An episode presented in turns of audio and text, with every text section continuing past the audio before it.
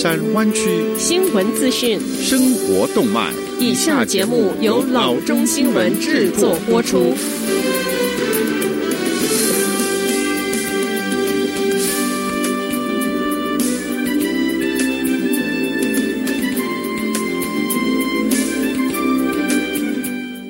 各位听众，大家好，欢迎来到老中广播电台的节目，我是君君。我们首先来关注今天的旧金山湾区地方消息。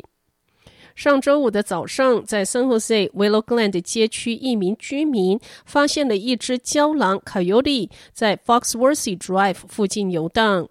Wendy Wilson 在这个区域生活了二十年，他拍了一张照片，还说这是他第一次看到郊狼。我非常的讶异，Wilson 说，我以为它可能只是一只流浪狗，但是我看了又看，哦，这是一只郊狼。另一位当地的居民 Patrick Campbell 说，他在上周二在遛狗之时看到了他认为是同一只郊狼的动物。Wilson 说，他打电话给动物管理部门，管理部门告诉他，如果郊狼在前一天晚上没有找到足够的食物，那么白天被看到并不罕见，即使是在居民区。动物管理部门还告诉 Wilson，他们不会试图重新安置郊狼。除非他们的行为怪异。下则消息：上周六，打算这一周把两位无家可归的母亲从 West Oakland 一处住宅中驱逐出去的房主表示，他们愿意为两人支付未来两个月的庇护费用。房地产投资公司 Wedgewood Properties 一位发言人说。他们愿意为他们的搬家买单，并愿意向一家非营利机构付款，用于未来两个月两位女子的住宿费用。Wedgewood Properties 发言人 Singer 说：“我们敦促该团体和平自愿的离开。我们将向 Oakland 领先的游民服务提供单位之一的 Catholic Charities of the East Bay 支付费用，由他在未来两个月内为这两位母亲提供庇护和帮助。”周五，阿拉米达县高级法院一名法官裁定，属于名为 Moms for Housing 团体的这两位母亲，分别为三十四岁的 Dominique Walker 以及四十一岁的 Samira Kareem，对位于两千九百二十八号 Magnolia Street 的住宅没有有效的占有权主张。这两位母亲于十一月十八日搬进这一所空置的住宅后，就拒绝离开。他们说，他们有住房权，并且没有其他的地方可去。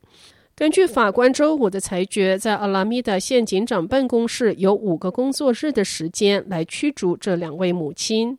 我们联系了两位母亲，看他们是否愿意在没有冲突的情况下离开，但是他们断然的拒绝。警长办公室发言人 Ray Kelly 周五说：“看来他们想要强行对抗。” Kelly 表示，警长办公室已经请了 Oakland 官员，设法说服这两位母亲和平的离开。一些官员已经同意这样做，但他指出，他对官员取得成功不乐观。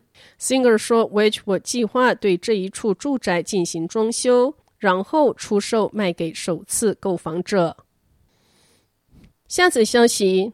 脸书表示，对脸书平台的政治广告争议并非装聋，在坚持不做事实审查、持续提供为目标定位工具的原则下，将增加广告主的透明度，让用户有更多的自主权，选择看或者是不看。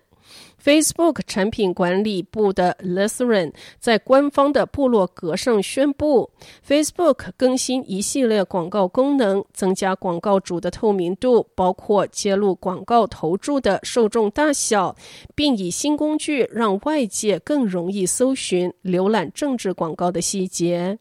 去年十一月，Twitter 全面取消政治广告；Google 采取更严格的措施，减少假新闻的传播；Facebook 仍以言论自由为前提，坚守公司的政治广告方针，因此遭受批评。Lithran 说：“我们并非充耳不闻，而是持续和立法者合作，协助保护选举。” Mercury News 网站今天报道说，这样的广告策略让候选人仍有机会运用 Facebook 的平台，以谎言打击对手。在相关的公告中，Facebook 仍然维持对政治广告不做事实查核，并提供广告主为目标定位 （micro-targeting） 的沟通工具。Micro-targeting 功能是允许广告主设定社群平台的小众用户，以更精准的方式来投递讯息。这尝试错误讯息在社群媒体平台散播的一种方式。Lytherin 说：“Facebook 之所以维持为目标定位的策略，是回应客户的需求。别的管道没有社群平台拥有的为目标定位的功能。” Lutherin 说，政治人物不可能在 Facebook 广告中为所欲为，仇恨性的言论、伤害性的内容以及试图恐吓选民、阻止人们投票的讯息都会被下架和禁止。好的，以上就是生活资讯。我们接下来关注一下天气概况。今天晚上湾区各地最低的气温是四十五度到四十七度之间，明天最高的气温是五十三度到五十五度之间。好的，以上就是生活资讯以及天气概况。新闻来源来自 triple w dot news for chinese dot com 老中新闻网。好的，我们休息一下，马上回到节目来。